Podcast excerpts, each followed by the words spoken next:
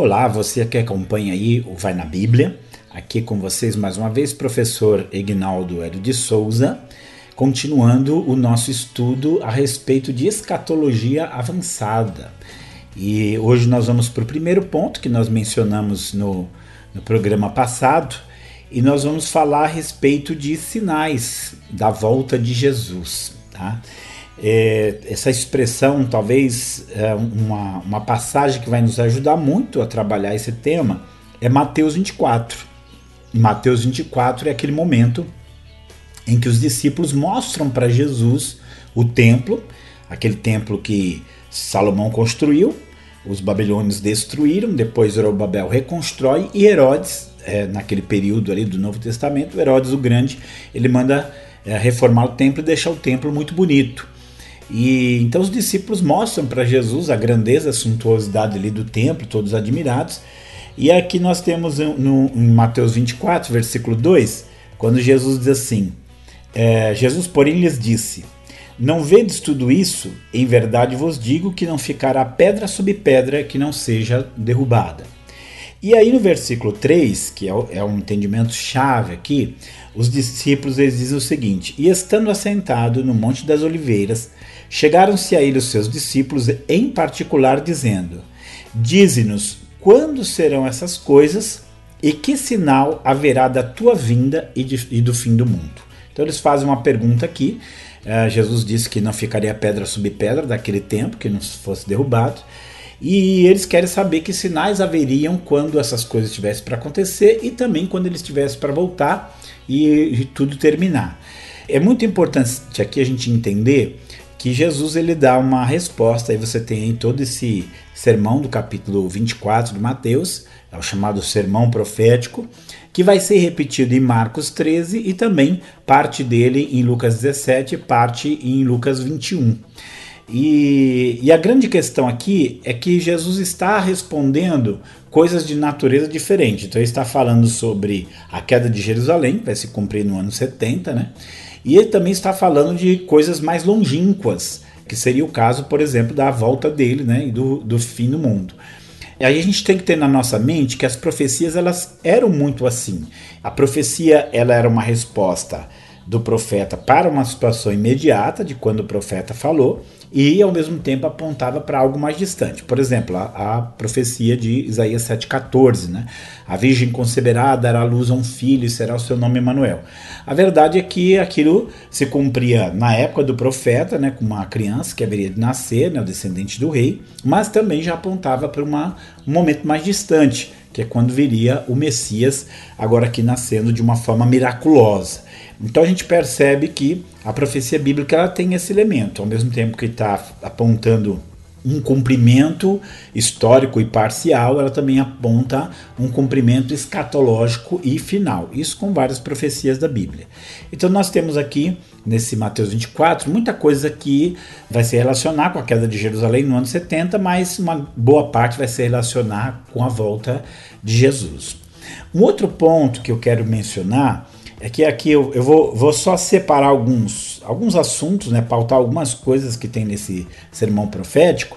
Existem várias maneiras de abordar esse sermão profético. Para alguns, o que Jesus descreve ali vai se cumprir só na grande tribulação.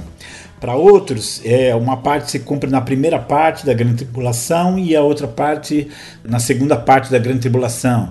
É, Para outros, é uma característica todinha do período, mas que na, na grande tribulação se intensifica.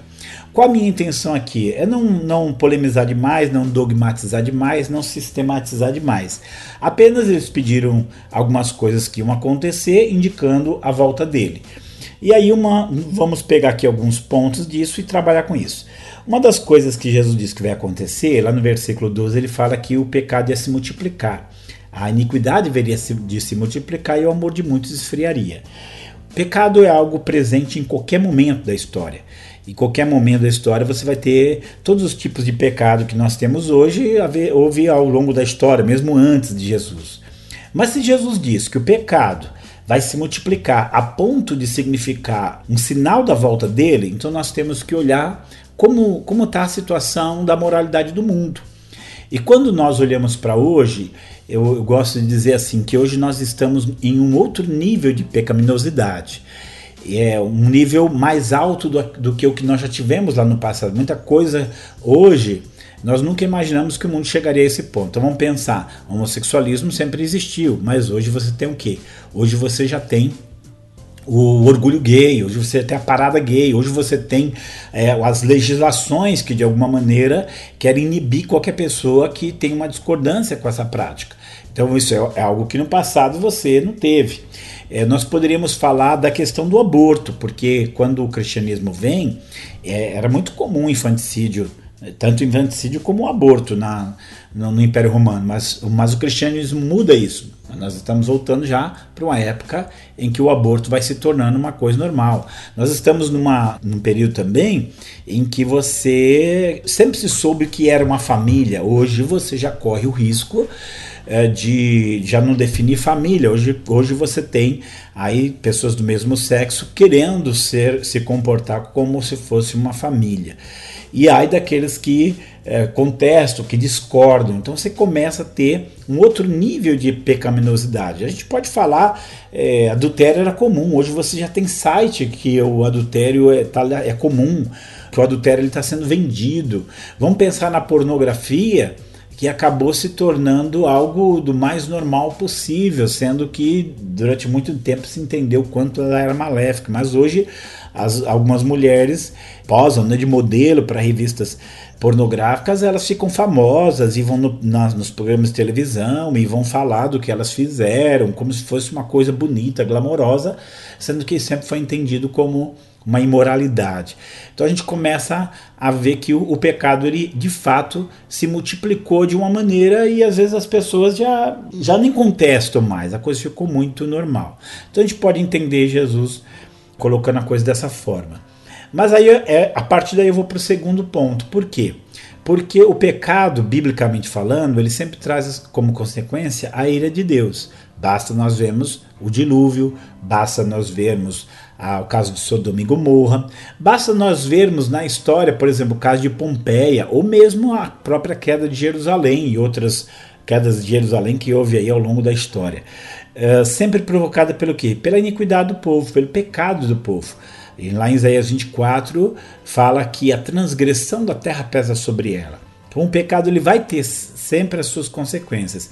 E isso nós vamos ver na natureza. É curioso assim porque você hoje tem um aumento do número de terremotos muito grande, não adianta dizer que não está aumentando, porque isso é dado estatístico, não só aumentando em, em números, mas também em intensidade e em consequências. Então você começa a ter terremotos, maremotos, nós tivemos há pouco tempo, não, relativamente né, há pouco tempo, nós tivemos ali o tsunami na, na Ásia, e, e aquilo é algo que apavora, né? Jesus ele fala lá em, em Lucas que os homens é, desmaiariam de terror na perspectiva das coisas que viriam ao mundo, pelo bramido do mar das ondas. Então você percebe assim que a natureza está gemendo, a natureza está realmente intensa por causa da consequência do pecado. Ah, sem falar doenças. Por mais que o homem tenha desenvolvido a medicina e o próprio tratamento médico, conseguido salvar muitas vidas, cada vez mais parece que surgem doenças novas que o homem não está apto para cuidar. Então, tudo isso que são? Tudo isso é consequência do pecado. Aí você tem guerra, você tem revoluções, tudo isso tendo como raiz a pecaminosidade humana. Então, você já tem aí sinais na sociedade e sinais na própria natureza. Quando nós olhamos para o âmbito religioso, uma das coisas que Jesus fala nesse sermão é que surgiriam muitos falsos cristos e falsos profetas e enganariam a muitos. O que é um profeta? Um profeta, alguém que fala no lugar de Deus, uma espécie de porta-voz de Deus. Um falso profeta é alguém que alega estar falando em nome de Deus, mas na verdade não está. E um falso Cristo é o que, que é? É alguém que é apontado como se fosse o Messias prometido nas Escrituras, mas não é. E quando a gente olha os últimos 200 anos, o número de grupos religiosos pseudo-cristãos que surgiram ao longo do tempo é muito grande. É, você pensar Testemunho de Jeová, você pensar em Mormon, você pensar em Reverendo Moon, você pensar no Espiritismo, no Kardecismo. Todos esses são, foram fundados por homens que alegavam piamente estar falando em nome de Deus.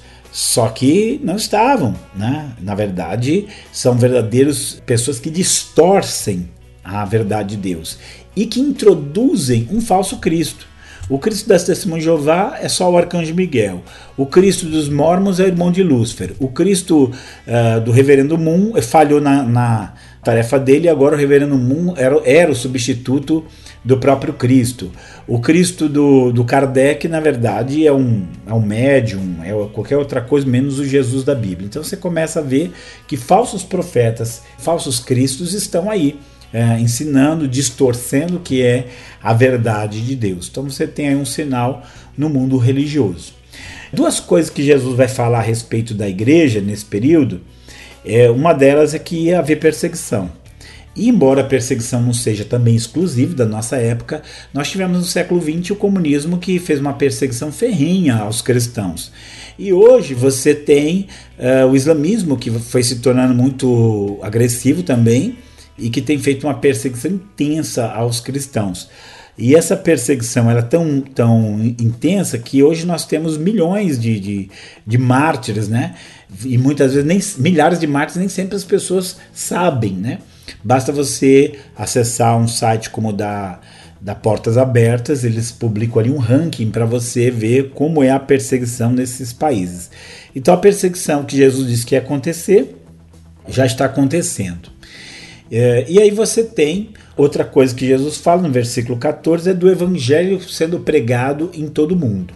Sempre há algumas discussões a respeito de detalhes sobre esse versículo, que se esse evangelho do reino aqui é a mensagem que nós pregamos ou outra coisa, mas enfim, de qualquer maneira, a pregação do evangelho entre as nações faz parte dos, dos sinais dos tempos, até porque quando você lê Apocalipse 5, 9, ou 7.9, você vai ver que você tem muitos, você tem pessoas de toda tribo, povo, língua e nação convertidos, né?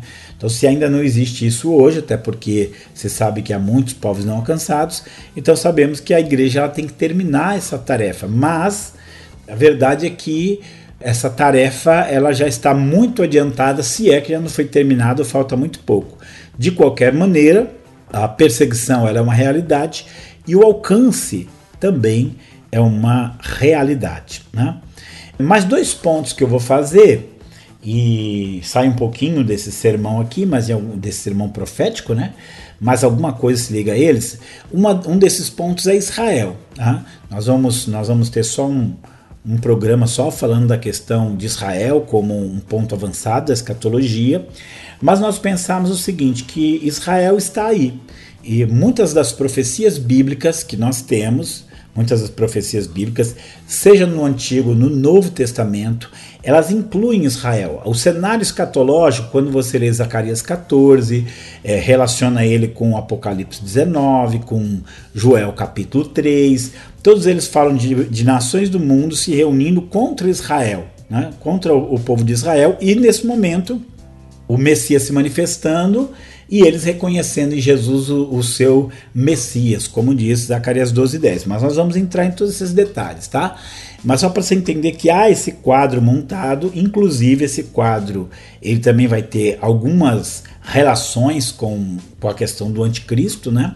Mas esse quadro do renascimento de Israel, de Israel entre as nações, ele é muito forte nas escrituras e nós não podemos deixar de fora. Então, Israel esse ano de 2018 completou 70 anos de existência. No dia 14 de maio de 1948, um povo que ficou espalhado entre as nações durante muito tempo, sobre o qual Deus disse que eles seriam reunidos novamente, voltaria a ser uma nação outra vez.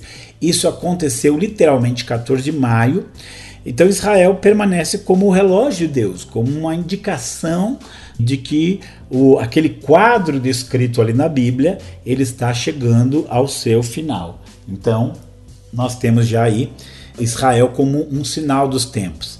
E por último, mas não menos importante, nós temos um quadro não muito belo quando a gente lê Apocalipse, né? principalmente Apocalipse 13, nós temos ali um quadro mostrando o quanto sobre o, ali é o anticristo, ali é o, o governo mundial anticristão. Você vê uma figura dominando o mundo inteiro, você vê uma figura exercendo poder sobre o mundo inteiro, inclusive se voltando contra Deus, perseguindo a igreja e vencendo. Tudo isso você tem ali em Apocalipse 13. Mas aquele Apocalipse 13 é somente uma pequena demonstração de muitas coisas que a Bíblia fala sobre esse reino mundial anticristão. Então, quando você começa a ler a Bíblia, eh, Daniel fala muito a respeito disso, segunda Tessalonicenses capítulo 2, é, boa parte do Apocalipse, boa parte dos livros proféticos, eles vão falar sobre essa pessoa que vem deturpar todas as coisas. Cuidará de mudar a lei e os tempos, é o que está escrito. Só que um governo mundial não nasce da noite para o dia. Né? É, não é da noite para o dia que todas essas coisas acontecem. Há uma, um período de gestação, um período de incubação para essas coisas. Então, quando surgir esse império mundial anticristão, não vai ser do nada e no, no, no momento inesperado. Não. Já é algo que estará vindo de longe, né? estará vindo de longe, e o governo mundial anticristão já está aí com as suas raízes, tá?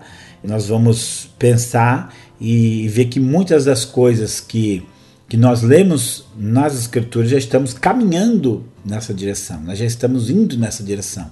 Então, isso também nos serve como um sinal da volta de Jesus, porque está próximo, né? A gente vê ali a volta de Jesus em, por exemplo, em Apocalipse 19, ele vem para destruir esse reino do anticristo. Então esse reino ele vai surgir, né? Até porque a gente vê que Jesus volta para extinguir esse reino, né? Do anticristo. Mas por outro lado, você então percebe que tem que haver esse reino, ele tem que já ir se desenvolvendo desde já. E aí é onde nós, conhecendo a palavra, já começamos a ficar precavidos quanto a isso. Então, essa, esses, essas seis áreas, a sociedade com a sua moralidade que vai se depravando, o, as catástrofes, sejam elas doenças ou maremotos ou, ou outra coisa qualquer, já está ali para nós vermos esse ponto. É, pensar nos falsos profetas e falsos cristos que nos últimos, nos últimos dois séculos se multiplicaram terrivelmente. É, vamos pensar na, na perseguição para a igreja, que Jesus fala nesse capítulo de Mateus 24. Vamos pensar na, o evangelho do reino sendo pregado em todas as nações. Vamos pensar em Israel renascendo e naquilo que já anuncia um reino é, mundial anticristão aí em formação. Então, tudo isso são elementos que vão nos indicando que a volta de Jesus está perto, que o fim de todas as coisas está perto e que nós devemos vigiar, que nós devemos nos guardar. Então, tudo isso faz parte dessa nossa avanço aqui na escatologia, os, os discípulos pediram, perguntaram: que sinais haverão? Qual sinal eu vejo? E aqui Jesus faz uma lista, e muitos desses para nós já é uma realidade muito forte. Então, Deus abençoe você. Em breve estaremos fazendo mais um programa aqui falando a respeito de Israel, entrando especificamente no papel de Israel, papel escatológico de Israel. Nós vamos entrar é, vendo Israel como o relógio de Deus, o sinal de Deus para as coisas que já estão acontecendo. Que Deus abençoe você e até o nosso próximo programa.